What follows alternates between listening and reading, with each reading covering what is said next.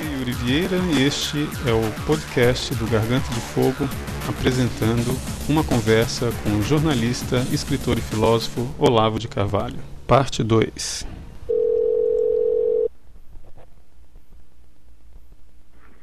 Alô? Olavo, Opa, tudo bem agora, hein?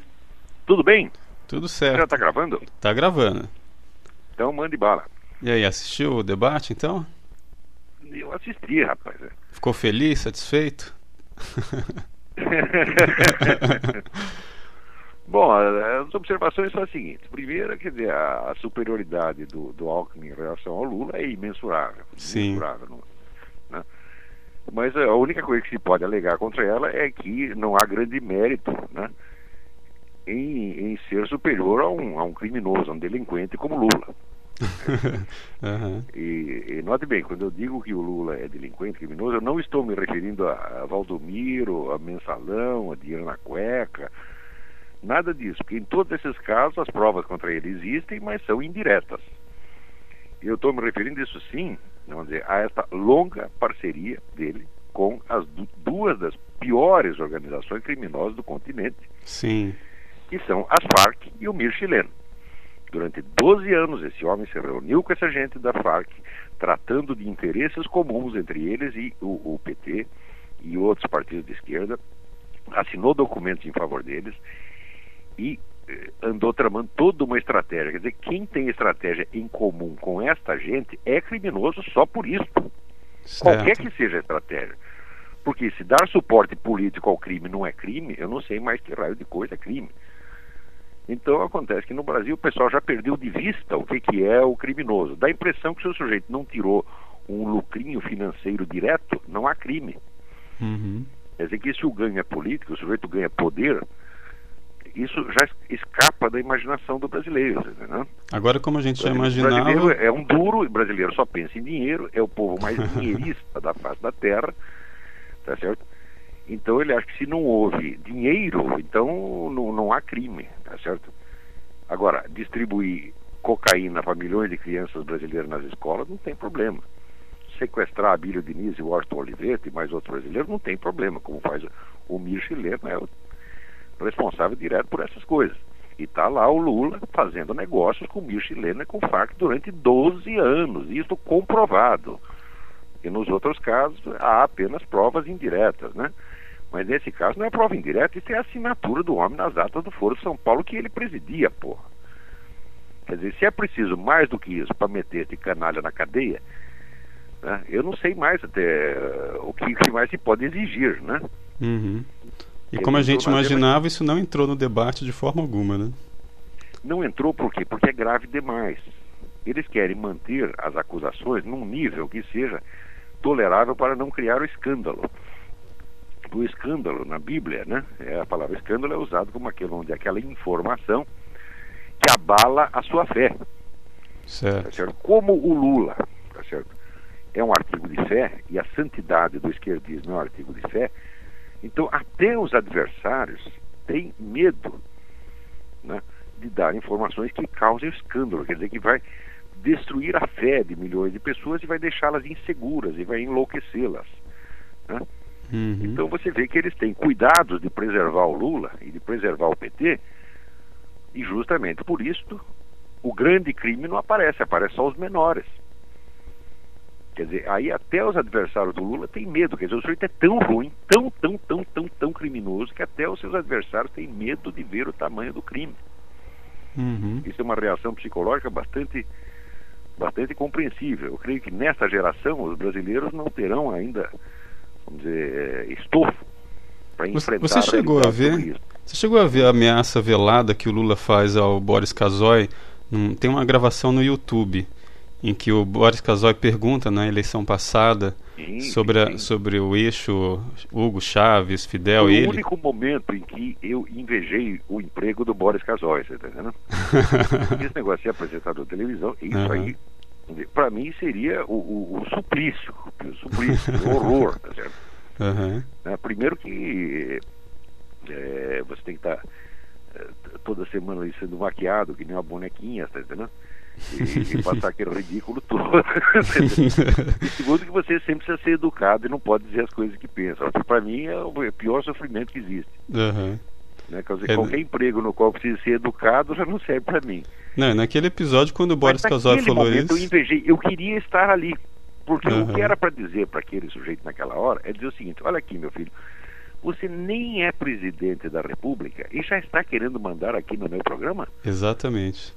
Vá mandar lá no seu partido, na sua mulher, nas suas amantes. Ele deu uma gargalhada espontânea, né, o Boris Casoy.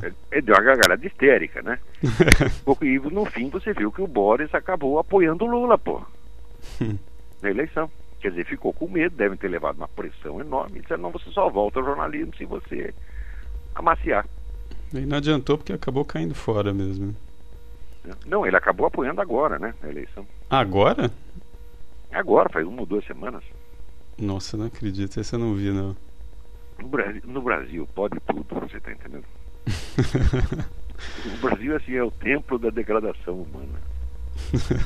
tá uma conda, degra né? Degradar-se, degradar-se, lamber os pés do inimigo em troca do emprego, não sei o quê no Brasil, não é que apenas é permitido, as pessoas querem isso, elas querem chegar a este ponto, elas querem subir até o ponto em que lamber pés lhe dará alguma vantagem, porque a maior parte do Brasil não adianta nem lamber pé, porque né, ninguém está pagando nada pela lambida deles. Quer dizer, uma lambida paga é o supra-sumo da ambição do brasileiro. Não estou falando mal do Boris, não estou uhum. falando pessoalmente do Boris, gosto muito dele, é uma pessoa muito, muito boa e, como é que se diz, é, no máximo fui consternado de ver que um homem do valor dele teve que se, dizer, se rebaixar esse ponto. Tá, né? uhum. Mas no Brasil, o Boris fez isso, quer dizer, se ele teve que ceder para ter algum, alguma chance de volta, ele certamente fez isso com dor no coração. Mas eu conheço uma infinidade de brasileiros que se tiver a oportunidade de lamber o pé de um canalha em troca de um pequeno favor, a pessoa vai sentir que foi promovida, ela foi elevada. Ela agora uhum. entrou na classe dominante, porque a ocupação da classe dominante é essa, é lamber pé de vagabundo, tá vendo? é, isso eu estou falando de banqueiro, né? Estou falando desse, é, todo esse pessoal que passou os, 20, os últimos 20 anos, né? lambendo pé e lambendo saco, né, de, de, de, Frei Beto, de Lula, etc., e que agora fica gemendo embaixo deles, né? É que eu, eu perdoa-me por me, por me traíres mesmo, né? É isso mesmo, é isso mesmo. Quer dizer, olha, é uma coisa de uma degradação humana como eu nunca vi. Não é um problema, vamos dizer, da imoralidade no sentido apenas material da coisa, roupa, desvio de dinheiro. Não é isso. É uma corrupção da alma, uma corrupção tão funda que não tem conserto mais. Quando chega nesse ponto, não tem conserto. É a história de não, a pessoa sempre pode se, se como é que diz? É, se recuperar, né? Uhum. pode se regenerar. Eu digo, bom, teoricamente pode, mas por lei das probabilidades, né? Uhum.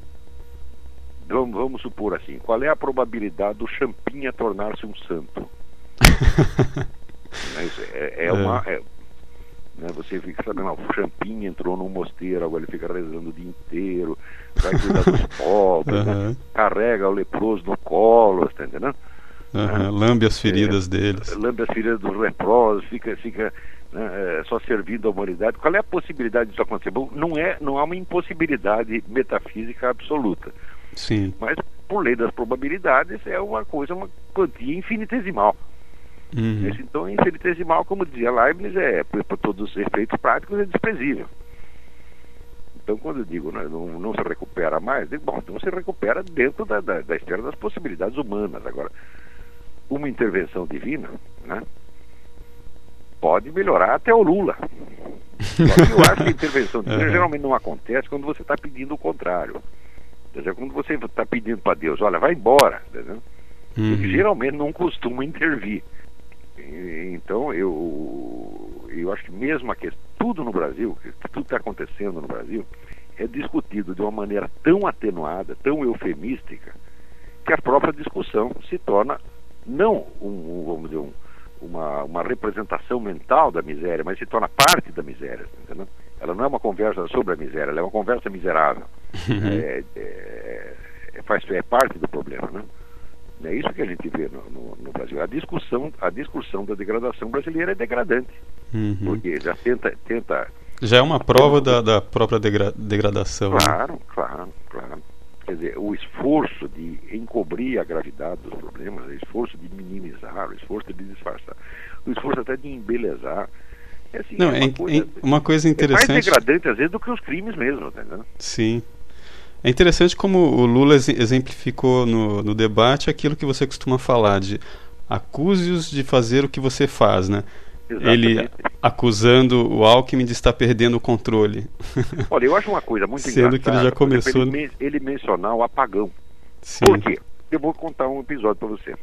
Eu conhecia muitos anos atrás um grupo de comunistas, militantes comunistas, que trabalhavam nas centrais elétricas de São Paulo. Isso há mais de 10 anos. Certo. E que, naquela época, diziam que estavam tudo preparado para produzir um apagão. hum? É mesmo? Claro. Caramba. Ora, ninguém foi investigar se houve isso. Por quê? Porque o pessoal uhum. tem medo. Se for investigar, você ia descobrir o seguinte: pô, esse pessoal esquerdista, eles tomaram a CESP inteirinha, eles têm aquilo na mão. E eles podem destruir tudo de um momento para outro. Então não vamos provocar o monstro, porque senão ele nos deixa sem eletricidade para sempre. Então não vamos falar Entendi. disso. Vamos fazer de conta que ah, apagão foi falta de investimento, foi isso aquilo. Ora, para mim, é a hipótese mais mais é, viável é, evidentemente, a do, do, do, do, de uma sabotagem, que não uhum. chega a ser investigada. Entendeu? Por quê? Porque a, quase tudo que está acontecendo no Brasil se explica pelo seguinte: esse pessoal esquerdista, que do PT, que, todos eles têm formação leninista. Todos eles. Uhum. E no próprio PSDB tem muita gente de formação leninista. Você lê Lenin e você vê que o uso dos piores meios, dos meios mais baixos e criminosos possíveis, é considerado ali uma coisa não só normal, como obrigatória. É um dever moral do militante comunista. Tá certo? E o pessoal foi todo formado nessa base. Então, essa gente é realmente perigosa. Eles não hesitam, eles não, como é que se diz, têm escrúpulos perante nada, nada, nada, nada, nada. Dizer, por exemplo, uhum. esse pessoal que colaborava com o governo de Fidel Castro, Fidel Castro matando gente um atrás do outro, fuzilando, torturando o tempo todo. O total, segundo o livro negro da Revolução Cubana, é 100 mil pessoas. Esse pessoal que estava lá ajudando Fidel Castro a fazer isso faz choradeira por causa da prisão, de, de, por causa de 300 terroristas que morreram aqui. Esses mesmos caras. Uhum. Quer dizer, eles acham que eles matar 100 mil não é nada. Eles matar 100 mil pessoas desarmadas não é nada. Mas matar 300 terroristas comunistas armados, ah, isso é um escândalo, isso é desumano. Eles são assim mesmo, porra. Esse pessoal uhum. vê uma, entre eles e os outros, eles vê uma diferença de ontológica, tá entendendo? Eles pertencem Sim. a uma esfera ontológica diferente, eles são pessoas de outra espécie. E os reacionários, direita, etc. Não, isso aí é subgente, tem que morrer mesmo, tá entendendo? Eles acham mesmo isso. Isso é um uhum. pensamento natural neles. Natural faz, faz parte do humanismo já. deles. Né? Todos eles são assim. Você entendendo? Uhum. Então, a, a norma é a seguinte: quando eles acusam o sujeito de algum crime, é porque eles já estão fazendo outro pior, às vezes o mesmo crime, em escala pior no mesmo momento. Como a maldade dos caras é assim, é imensurável para, vamos dizer, a, a, a média humana, então o cidadão comum não consegue imaginar aquilo. É a mesma coisa que aconteceu no, no negócio do Hitler, por exemplo, que os caras chegavam nos Estados Unidos contando que o cara estava lá fazendo os campos de concentração, matando os judeus um atrás do outro. Aquilo era impensável, ninguém acreditava. Você vê, nos, nos morticínios no Gulag soviético, o pessoal até a década de 80 não acreditou. É verdade. Quer dizer, a mente humana, ela, ela para, você está entendendo? De como ela se, fica paralisada perante uma cota de mal que é superior àquilo que ela pode suportar. Então, só pessoas que têm uma formação intelectual, moral mais séria, pessoas que têm uma maturidade intelectual e moral, não estou falando, falando formação moral, não quer dizer que sejam santinhos, estou falando não de, de santidade, estou falando de maturidade. Quer dizer, maturidade e capacidade de enfrentar o real, com toda uhum. a sua grandeza e feiura. Só pessoas que têm esta medida é que conseguem encarar os fatos nesta hora. Você, para admitir uma grande quantidade de mal, que está tá acontecendo, você precisa muito mais do que bondade, você precisa coragem. E uma coragem intelectual, é a coragem mais difícil que existe. Que é, é a coragem de você ver o mal numa escala já quase cósmica. Ora, por que, que esse pessoal esquerdista fica assim? Não é porque eles nasceram malvados. É porque a formação que eles recebem, durante muitos anos, é uma espécie de contra-iniciação. Tá é, é, um, é uma uhum. espiritualidade uhum. às avessas, que vai destruindo a raiz uhum. do, do, espírito dentro da pessoa, trocando por outra coisa. Tá então, eu fiquei muito pouco tempo nesse, nesse meio, mas o que eu vi ali de, de como é que se autodegradação honrosa, você tá entendendo? É suficiente para entender uhum. que aquilo é uma espécie de, de, de treinamento satânico mesmo. É, dizer, uhum. Quando se fala que isso aí está ligado a satanismo, isso não é uma brincadeira, não é um modo de dizer, não é uma ofensa, não é uma força de expressão, não, eu estou falando um negócio técnico. É um termo técnico. É, isso me lembra muito a história do Strelnikov, né, que tem no livro Doutor Vago do, do Pasternak. Sim, sim. Né? Se bem que ali também, é, até mesmo... ali está atenuado. É só muito uhum. recentemente é que começou a aparecer a verdadeira documentação dessas coisas, tá entendeu? Quer dizer, o que esses caras são capazes de fazer, os abismos de maldade que fazem, é o que explica que ao mesmo tempo eles têm esse discurso tão adocicado e de autoengrandecimento. Você tá entendendo? E que vivam assim aos beijinhos e abraços com pessoas que no dia seguinte eles vão esfaquear. Né? Então é, é, uma, é um, vamos dizer, um pessoal que tem uma doença espiritual muitíssimo grave que são todos sociopatas. Quer dizer, a, treina, a, a, a alta educação, a educação esquerdista é uma fábrica de sociopatas, meu Deus do céu.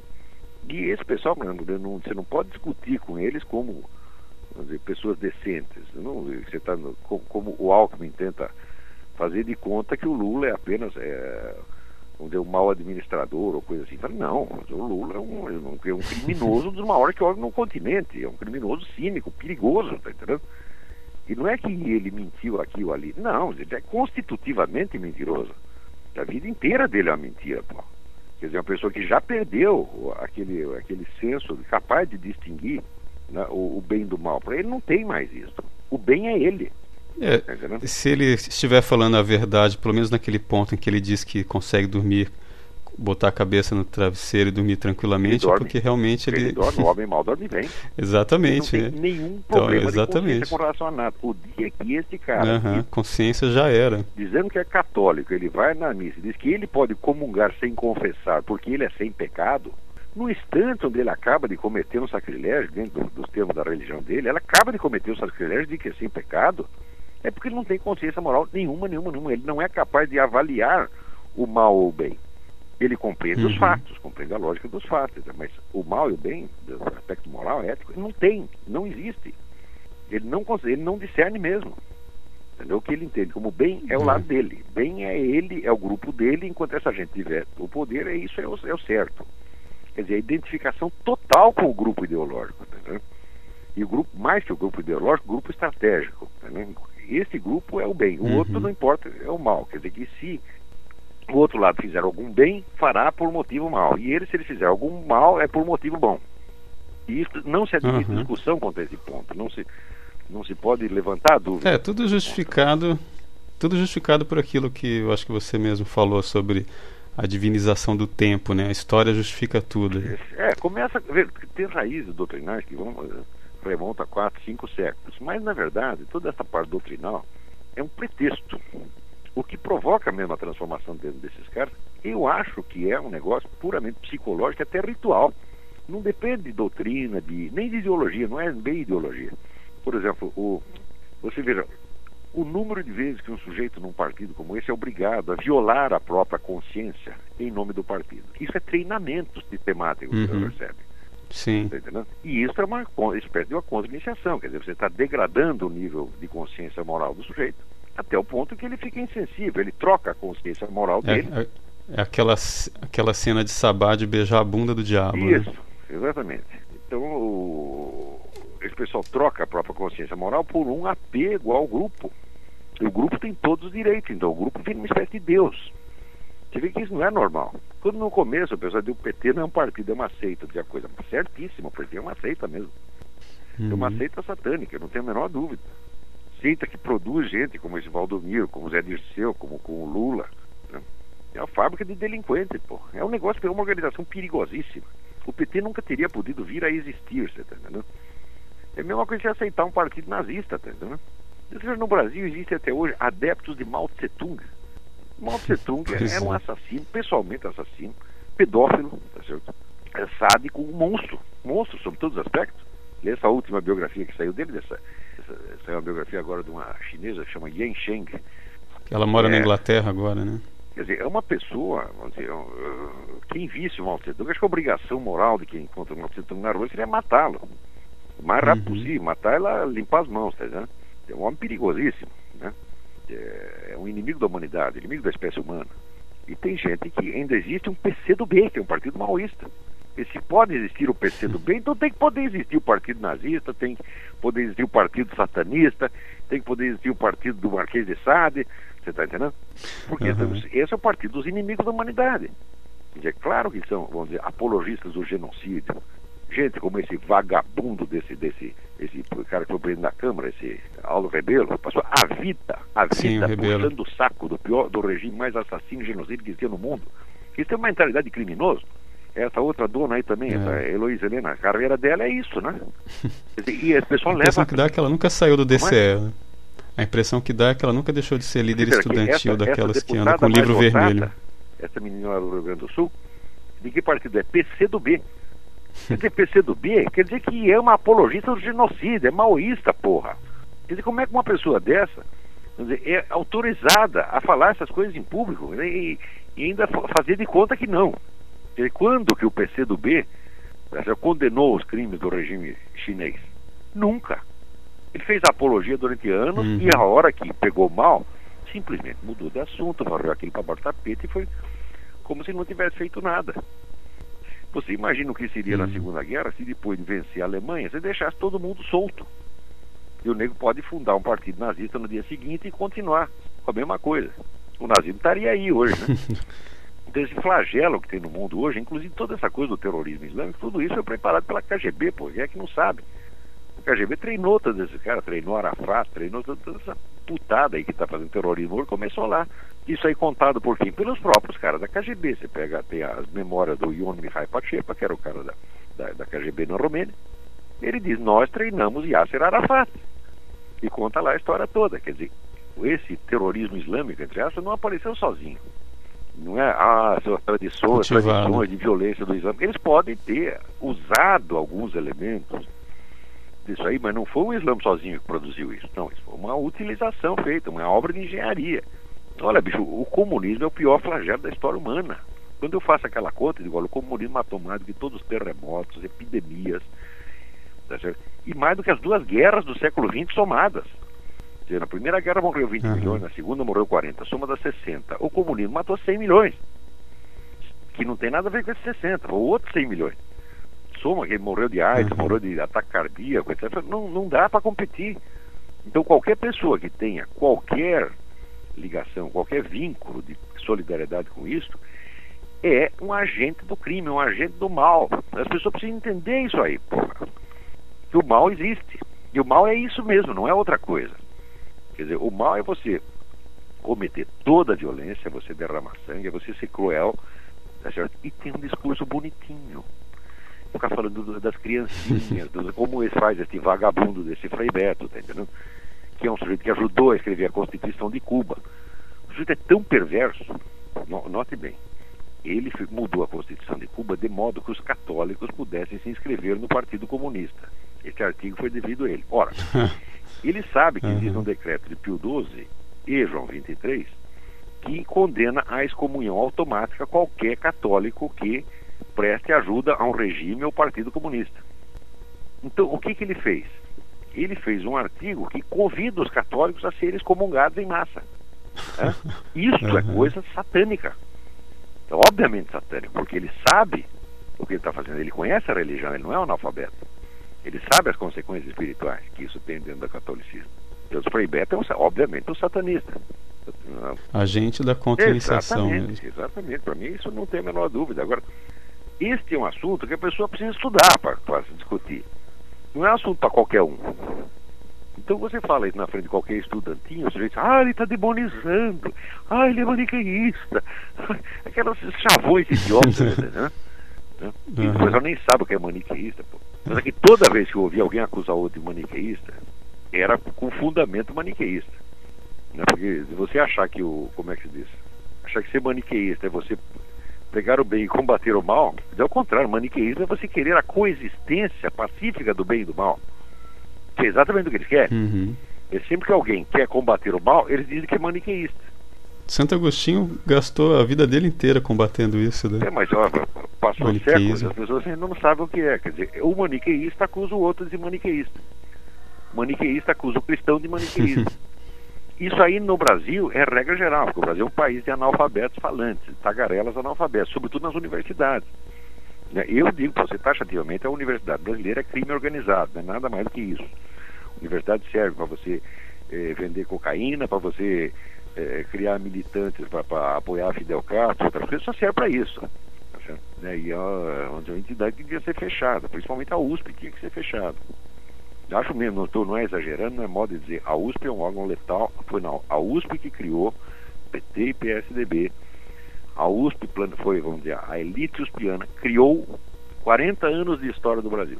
Os piores 40 anos de nossa, da nossa história, os mais degradantes, tá certo? A USP criou o rebaixamento do nível moral do país, tá certo? E um órgão que faz isso não pode sair inteiro e sair ileso. Mas, infelizmente, tudo isso acontecerá e como a realidade é feia demais, feia demais para ser encarada, ela será encarada só pelos historiadores do futuro. Daqui 100 anos as pessoas vão contar a história direito, porque até lá ninguém vai ter coragem de aguentar. Por eu vou te dar um exemplo. A penetração da KGB nos Estados Unidos foi uma história feia demais. Resultado, só se pôde contar a verdade 50 anos depois de acabar. Eles não aguentariam saber. Pô, quer dizer que a KGB entrou aqui dentro, fez, aconteceu, manobrou todo mundo, comprou todo mundo. É, fez isso sim. A coisa era feia demais. Você lembra, eh, por, por exemplo, o, o, sujeito que era secretário de Estado, acho que é de, de. O cara era, ele tinha um escritório de advocacia que tinha entre os seus clientes o governo da União Soviética. Ele não era um espião, ele era simplesmente o advogado do governo adversário e era secretário de Estado. Isso aconteceu. Caramba. Tá entendendo? Então você vê que a penetração do comunismo aqui foi um negócio devastador. Devastador.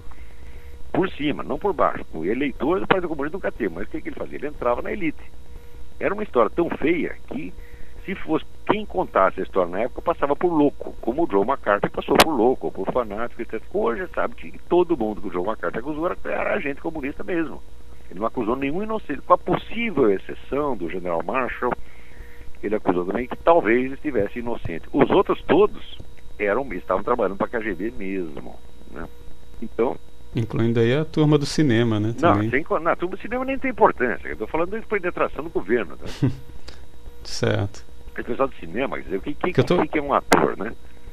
Um ator é um É, mas é que eu digo assim, sujeito- que é uma forma, de ator, que é uma né? maneira de influenciar culturalmente, né?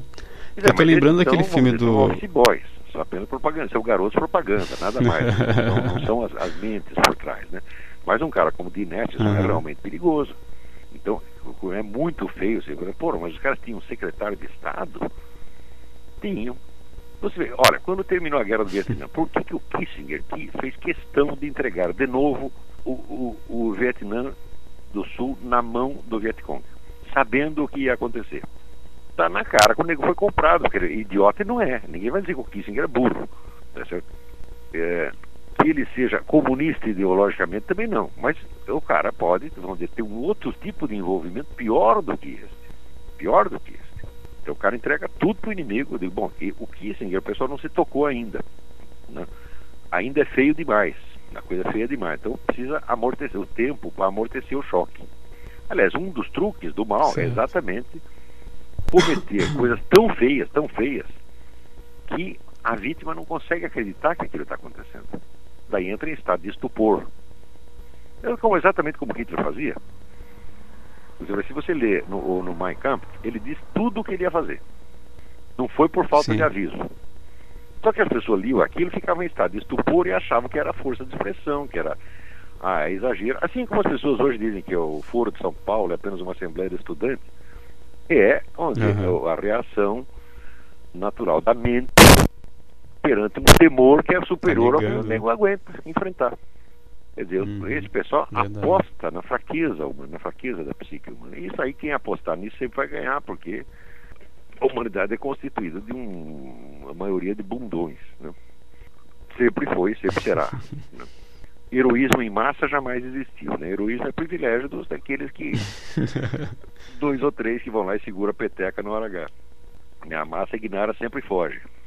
Então, é, infelizmente, tudo que está acontecendo no Brasil de hoje será compreendido quando for tarde demais. Mas, mas na história do século XX é isso. Tudo o que precisava ser compreendido foi compreendido tarde demais. Você vê, no governo Roosevelt, o que, o governo Roosevelt dizia do Mao Tse Tung? Por exemplo, não, Mao Tse Tung é um reformador cristão. Era isso que o Roosevelt dizia, meu Deus do céu. Não, não tem perigo nenhum, ele não é comunista de maneira alguma. É absurdo, tem que rir, né? Não Apesar sei se é para rir ou se é para chorar. É, né? E o Fidel Castro, então, também, aqui também, você vê, o Fidel Castro foi feito pelo New York Times. E é curioso que nunca existe uma ação contra isso, você está entendendo? Quando as pessoas percebem, né, elas não querem. É claro que o jornal podia ser responsabilizado criminalmente pelo que fez. Quer dizer, vocês fizeram o, o sujeito que é um abacaxi, que é um inimigo da América, porra. Você diz o New York o Times? New York Times. Foi, foi o McGregor como é que chamava o cara? Matthews, Herbert, não sei se é Herbert Matthews, que era o correspondente do New York Times em Cuba. E que ele assegurou que o Fidel Castro era um sujeito democrata, não tinha nada de comunista, e todo mundo acreditou. Hoje se sabe que o cara estava comprometido com o esquema. O New York Times é outra entidade criminosa, que passou a vida acobertando né, genocídio, dizendo que não acontecia, quando houve aquele negócio da, da, da Ucrânia, que eles mataram 8 milhões de pessoas né, à míngua de propósito, só negando comida. Né, e assim morreu, em questão de dois anos, morreu 8 milhões de pessoas. O Stalin não deixava transportar a comida ali. O correspondente do New York Times estava lá, viu tudo e escreveu que não era nada disso. Depois tem o correspondente do Guardian, que era um sujeito chamado Malcolm Muggeridge, o Muggeridge é que mais tarde deu depoimento, não, eu estive lá junto com esse sujeito, ele viu o que eu vi. Agora tem aqui a prova de que a coisa aconteceu, mas ele estava lá e nós vimos juntos, e ele mentiu propositadamente. Agora, o New York Times, até hoje, tem uma sala com o nome desse sujeito, ele se chama, chama-se Walter Duranty, o correspondente da, da, na, União Soviética, né? Está lá a sala em homenagem ao Walter Duranty até hoje a comissão do ele recebeu um, ele recebeu um prêmio Pulitzer por essas reportagens sobre a Rússia onde dizia que não estava acontecendo nada. A comissão do prêmio Pulitzer se recusa a retirar o prêmio póstumamente, sabendo que era tudo mentira, sabendo que foi de propósito, sabendo que o nego estava comprometido com, com, com, o governo soviético. É, o tamanho do, do, do, do, do mal no mundo, no, a partir do século XX, século, século, começa século XIX, mas, né, é uma coisa que ultrapassa a capacidade das pessoas. Só quem tem, quem tem não só maturidade para isso, mas a força, mas vamos dizer, quem, quem não tem ilusões contra relação à vida, tá entendendo? Só quem já entendeu que isso aqui é o, é dizer, esse, esse mundo do demônio mesmo, entendeu? E não conta com isso aqui, conta com o juízo final, conta com a justiça é, no nível espiritual, só é a pessoa que é assim que aguenta ver esses negócios. Senão não aguenta. Quem quer ter ilusão, quem está no jardim da infância, né, quer acreditar, não, todo mundo é bom, certo? Bom, não aguenta ver isso. Né? Para ver o mal, você precisa ter uma outra cota equivalente de bem espiritual introjetado no seu espírito, senão você não consegue. Tem que ter um antídoto. Como é? Né? Tem que ter um antídoto. É outra coisa, você não aguenta. A pessoa que fica sabendo dessas coisas, ela não vai poder ficar passiva, né? ela vai ter que oferecer uma reação. Então as pessoas não querem, porque elas têm medo de ser comprometidas. Tem, né? Então pula fora. Não, eu não estou vendo nada, eu não sei de nada, etc, etc. Aqui no Brasil, vamos dizer, a situação certo. brasileira é tão, tão terrível que às vezes você tem que falar umas coisas que vão parecer muito cruéis, né? Muito cruéis. Para uma uhum. terceira pessoa, o americano ouve isso, ele não vai entender do que eu estou falando. Sabe, os americanos já não entendiam a Alemanha nazista, eles não entenderam a União Soviética, eles não entenderam nem Cuba. Né? Isso aqui é um. Olha, quer saber? O americano é um povo bom, né? que acredita na bondade humana e pratica a bondade humana.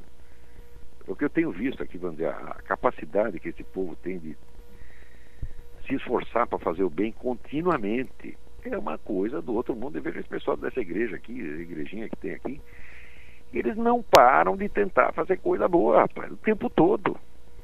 todo mundo ali dá duas, três horas do seu dia. Você sabe que 50% dos americanos fazem trabalho voluntário.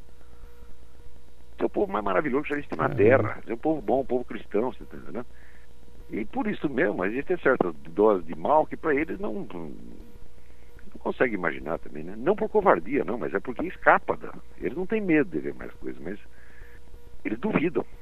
Entendi. A gente vê a boa vontade que eles têm aqui. Olha, por exemplo, aqui tem o time da Universidade de Virgínia, o time de futebol.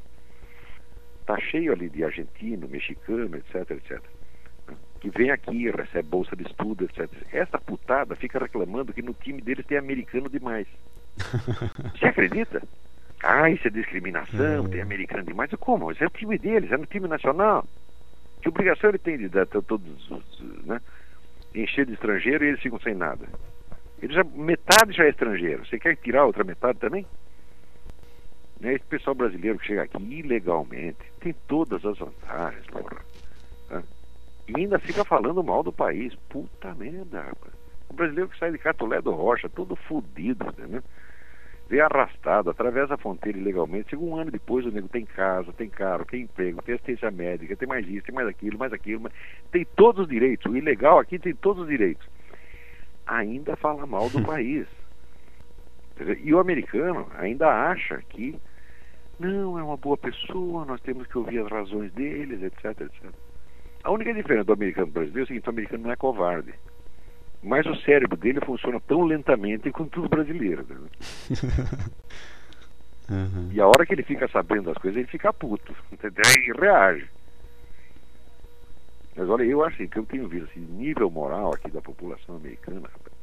Olha, brasileiro tem que lavar a boca de falar de americano. Tem que lavar a boca mesmo, porque não, não, simplesmente não há comparação.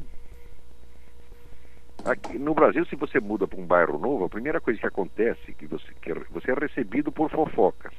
Aqui nos Estados Unidos você é recebido por presentes, as pessoas vêm te trazer flores, é, vêm perguntar se precisa de alguma coisa, pergunta se seus filhos têm escola, se você sabe o endereço da assistência médica, se você sabe o endereço do posto de polícia, eh, se seu cachorro está vacinado, tá entendendo? Eh, porra, o pessoal é assim, rapaz.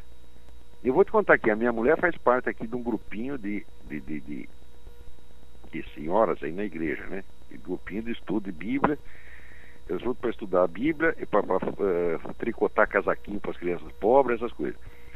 Ela está frequentando uhum. esse grupo há um ano e meio. Ela jamais ouviu uma fofoca ali dentro. Você é capaz de conceber velhinhas que se reúnem e jamais fazem uma fofoca? É, é difícil. Hum?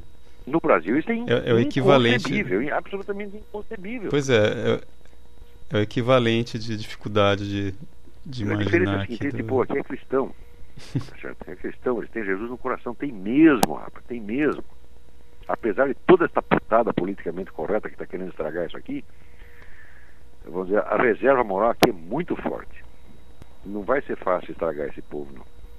Pode enganar politicamente, mas estragar não, não vai não. Hum. Viu, Olavo? Agora, agora o, o, problema meu já é. Hoje já sou eu, porque hoje eu, eu acordei às quatro da ah, manhã. Tá bom, você está pifando? Então nós podemos continuar em outro dia. É, eu, eu que Mas não põe a primeira hoje. gravação no ar, não. Põe só essa. A primeira ficou realmente ruim. Eu estava com muitos. Eu estava é com muito sono, tá entendeu? E a minha característica, quando eu fico com muito sono, eu começo a pensar abreviadamente, tá entendeu? Mas nem se cortar essas partes que você falou. cortar essas partes, corta essa menção ao cara, ao pai da menina lá, alguns palavrões, é, eu... põe lá uns assobios no lugar dos palavrões. Porque, é, eu vou Pô, cortar eu, essa parte da que você fala. Há mais de 30 anos, né? eu gosto de ser didático, explicar as coisas direitinho. Não é questão de mais uhum. palavrão ou menos palavrão, não. Palavrão faz parte do meu estilo e eu acho que deve fazer, tá vendo? Uhum. É... Mas a questão, o palavrão tem que ser explicado, porra, né? Ah, mas eu tiro essas partes aí, porque eu acho que tá. Que ficou bem Deixa bacana, assim. Tem que, você em geral, é. lá o, né? o, o, teste, né? mostrar hemorroida. Senão, não, não pode chamar, xingar as pessoas sem maneira. Tem que xingar com régua e com passo, com tudo provado uhum. direitinho, tá entendendo? Então, por exemplo, o uhum. Lula é um criminoso, a prova está aqui, o sujeito conspirou durante 12 anos com organizações criminosas que estavam praticando crime contra o Brasil. E ele lá cuidando de interesses uhum. comuns. Ele não precisa ter ganho um tostão com isso para ser um criminoso. Quer dizer, o ato é criminoso em uhum. si, independente do proveito. Claro que ele tirou proveito, tirou um proveito político pelo menos. Talvez tenha tirado até financeiro também, não sei. Não sei, mas nem me interessa. Porque a moralidade não pode ser baseada no dinheiro. Né? Não, não, não, pode ser uma moral dinheirista, como é a do Brasil atualmente, né? O brasileiro é aquele negro que só nega imposto e depois, depois reclama que o governo está roubando o nosso dinheiro. E o nosso, o seu não. O seu nunca entrou lá. É. Agora, o meu dinheiro sim, porque vou dizer por quê. Porque eu estou aposentado há 13 anos, nunca fui buscar o meu dinheiro e não vou. É não mesmo? vou. Meu dinheiro está lá. Devolução de imposto de renda também há anos não recebo. Tem importância. Pode ficar com tudo. Porque daí quando eu disser, vocês estão roubando o nosso dinheiro, eu garanto que o meu está aí no meio. E é bastante. Eu tenho mais de 13 anos de aposentadoria de jornalista. Caramba. É alguma coisa, né? Uhum. E não vou, não, Você nunca não, recebe... não vou, não vou buscar não. Espero jamais precisar Poxa. desse dinheiro. Posso passar dificuldade, mas isso aí eu não quero não. Cara, é a primeira vez que eu ouço isso. Bicho, nessa fila de INPS, tá, não tem, tem um monte de velhinho lá esperando para receber dinheiro que não sai. Hum? E eu vou passar na frente e pegar o meu? Porque a minha aposentadoria de jornalista é mal, muito maior que a deles? Não vou não. Deixa o dinheiro pro Zelinho, porra. É, tá certo. E daí quando eu falar do governo, eu, posso, eu quero poder falar de boca cheia. Olha, o meu dinheiro está aí. São 13 anos de aposentadoria. Faz um cálculo. Né? Vamos supor que se fosse, sei lá, que fosse 500 pau por mês, né? Dá 6 mil por ano. É. 60, dá uns 80 mil reais. Né? O que, que vocês fizeram com meus 80 mil reais, porra? Né? Sem contar imposto. Pagar imposto nunca paguei grande coisa, sempre ganhei uma bosta, mas eu não posso reclamar, estão gastando dinheiro do meu imposto. Com o dinheiro do meu imposto acho que não dava para né, não dava para dar um, um, Bolsa Família para ninguém. Mas com o dinheiro do meus, da minha aposentadoria dava. Então aí quando eu falo o nosso dinheiro, bom, o nosso incluindo o meu. Não é aquela posse virtual, né? O nego já acha que todo o dinheiro do governo é dele. Todo, todo brasileiro acha isso. O uhum. nosso dinheiro, o petróleo é nosso, aquela coisa, nosso, nosso, puta merda. É uma coisa, eu acho que é isso é, é um, uma, uma, uma atitude muito nojenta e mesquinha. Né? É que eles acham que dinheiro público é igual banheiro público. Todos né? acham isso. E por isso que quando eles sobem no governo, eles roubam. Eu não acho que o dinheiro é nosso. Não, peraí. O dinheiro que já está destinado a uma outra finalidade não é meu, nunca foi meu. É dinheiro do Estado mesmo, não é para é mexer. Você chegou a ler já aquelas as crônicas do Monteiro Lobato sobre ah, política? Sim, notáveis, notáveis, notáveis. Sim. Você sabe que eu sou um brasileiro que jamais leu a literatura infantil do Monteiro Lobato. Eu jamais suportei as histórias de Emília e Dona Benta. Aquilo para mim era um eu saco. Eu também só li uns eu li uns 15 livros todos Mas a literatura dele. adulta dele é maravilhosa. O cara, porra, é um dos grandes escritores da língua, acho. E era um patriota mesmo, um cara interessado no Brasil. Não? Podia uhum. de vez em quando errar numa coisa ou outra, exagerar querer, mas todo mundo erra, mas no geral, porra. O que ele fala, por exemplo, do petróleo aqui no Brasil é de arrancar os cabelos, é. né? A forma como acabou surgindo a Petrobras, né? Que é, que é nossa. É. Simplesmente o Getúlio saiu tomando conta dos, dos postos de petróleo que eram de particulares, é, né? Exatamente, tomou todo mundo encamparam os, os postos e criaram a Petrobras. Depois de ficar falando durante vários anos que não tinha petróleo. Né? Não, é, as histórias deles são. são e a Petrobras hoje serve para financiar o lulismo é. né? e para ajudar a Bolívia. Quer dizer, o, o, Lula é presidente da Bolívia, pô, ele pensa seriamente. Quando tem no debate levantar esse ele trata ponto, com tanto carinho. O cara né? esqueceu o seguinte: fala, o Lula não era presidente do Brasil. O Lula não é presidente do Brasil, o Lula é presidente do Foro de São Paulo ele tem que velar pelo interesse de todos os membros do Foro de São Paulo. E é por isto, por causa deste compromisso que ele tem, assinado, é que ele não pode fazer nada contra o Evo e Morales, né? Ele não pode fazer nada contra nenhum desses caras. Se eles peidarem na cara do Brasil, ele não pode fazer nada. e aliás, eu escrevi isso aí. Se ele voltar contra esses caras, eles, eles o matam. Então ele tem compromisso secreto. Uhum. Ele confessou que tem. o discurso dele, que nós vamos botar de novo no vídeo sem mais, discurso acho que de 2 de julho de 2005.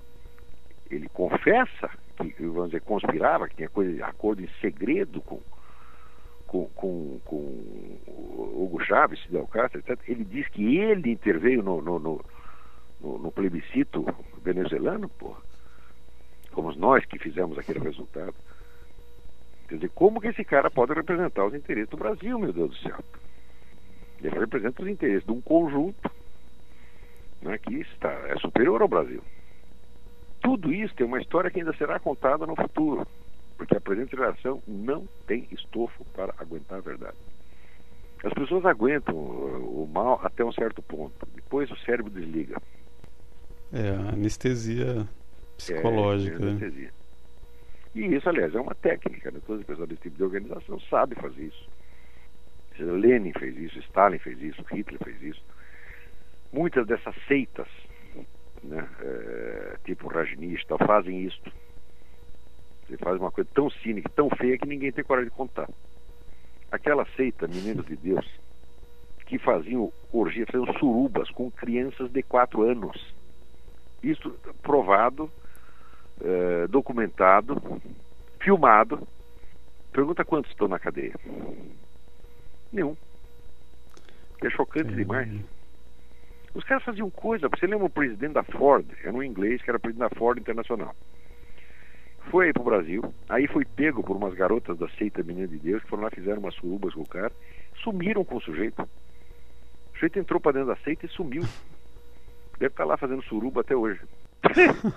é aquela coisa que até sai no noticiário, mas no dia seguinte se esquece, porque é, é ruim demais para o cérebro humano esse submundo dessas seitas satânicas, essa coisa toda, que é, vamos dizer, a verdadeira base da, da, da política do século XX. Né? Existe documentação sobre tudo isso, mas dizer, isso não é para ser discutido pelo, pelo povo, o povo não aguenta. Agora, no Brasil não é o povo que não aguenta, nem a elite intelectual aguenta. Então o Brasil assim, é um jardim da infância, né? Você roubar brasileiro, matar brasileiro, é a coisa mais fácil. Você acaba com os caras e eles não, não conseguem nem não tem força para dizer o que está acontecendo. E esses 50 mil homicídios anuais, e ninguém responde por isso, porra. Digo, não responde porque se você começar a escavar, aparece a FARC embaixo, e daí não pode pisar no carro da FARC, então deixa assim como está. Quer dizer, a, a, é, tá. a, a covardia moral dos brasileiros está provocando tudo isso. não falo dos brasileiros em geral, isso não é exigível do povão mas os intelectuais, os dirigentes, a classe política, empresarial tinham obrigação de ser mais durão e encarar essa realidade, tá entendeu? Forças Armadas, pô. Essas coisas que eu estou falando, você fala para um general, o general caga nas calças na mesma hora, porra. Porque general não existe mais general do Brasil, né? O Lula foi, como é que se diz, foi muito educado de chamar de bando de generais. Cadê o general? Não estou vendo nenhum general. Estou vendo uns recrutas aí de merda, tá entendendo? Generais existiam antigamente. Hoje os que prestam todos na reserva. Pode escapar um ou dois, mas um ou dois não consegue fazer nada, né? Mas os caras que têm dizer, uh, o poder na mão, falam, não, não tem, não tem estofo, não tem espinha dorsal. Pô. E até Milico, que deveria ser um cara formado, vamos dizer, para encarar a realidade da vida no seu aspecto mais cruel. Parece que não tem. Não tem ter os mesmos cuidados, a mesma coisa, sabe, de mocinha, aqueles medinhos, sabe, de ver a realidade. Coisa muito feia. É, coisa, coisa não tá boa mesmo. Não, não, não. Quer dizer, quando fala uma crise moral no Brasil, fala, não, se trata de crise moral, não é, ah, não é que estão roubando muito, não é isso, é muito mais grave do que isso. A alma está decomposta, não consegue mais enxergar, saber o que está acontecendo, não aguenta a informação. Então é por isso que é um país condenado. E o pessoal achar que uma eleição vai corrigir isso, fala, não. Eu não creio. O Brasil vai, se, vai estar se tornando um Haiti mesmo. Eu acho que já passou do Haiti. Tá? É. Viu, Olavo? Tá, deu uma hora aqui agora, viu, de tá gravação. Então, quando é, fizer, continuamos. É, eu vou ver se. Não, vamos, vamos continuar isso toda semana? Se, você. Se der, se der, vamos rola? lá. Que hoje realmente eu tô assim. Eu vou botar um link para sua página, não, não minha, viu? Pior que ontem. É. É? Ah, tá beleza. Bom? Tá bom. Eu vou dar, eu vou dar umas cortadas na, na, no outro também e eu te, te ah, tá, envio tá, tá de novo tá o tá link. Aí você pode você dar uma olhada. Eu, censura, porque eu, eu, eu, eu confesso, eu estava muito cansado na hora. De... Não conseguia me explicar direito. Eu, quando não consigo me explicar direito, começo a xingar os caras, porra. Mas o xingamento tem substância, entendeu? Não é que eu estou xingando uhum. à toa, irresponsavelmente. Não, eu, eu tenho motivos para dizer aquilo, só que na hora não deu para explicar. Uhum. E falou assim, olha, você é, é um filho da puta, amanhã eu esse... explico você, amanhã eu trago a prova, tá entendendo? eu posso inserir isso Tá daí. bom. Tá, ok, eu, dou, eu, dou, eu vou dar uma... tirar uma parte dessa que a gente comenta também, é, bastidores aqui tá também, né? Né? Aí eu te mostro também. Aí eu vou ver. É que essa semana eu vou, eu vou dirigir um making off de um festival de curta-metragem, esse é trabalho, né? Aí eu vou estar tá meio. Mas você só pode a partir da sexta-feira mesmo, é, né? pra mim tem que ser o fim de semana mesmo. Tá certo. Tá bom. Tá bom? Então foi boa conversa Obrigadão. de novo. Tudo de bom aí, boa sorte. a gente volta a falar. Boa tá sorte bom. pra você tchau, também. Tchau. Um abração. Você ouviu um podcast do site caralouca.net, blog O Garganta de Fogo.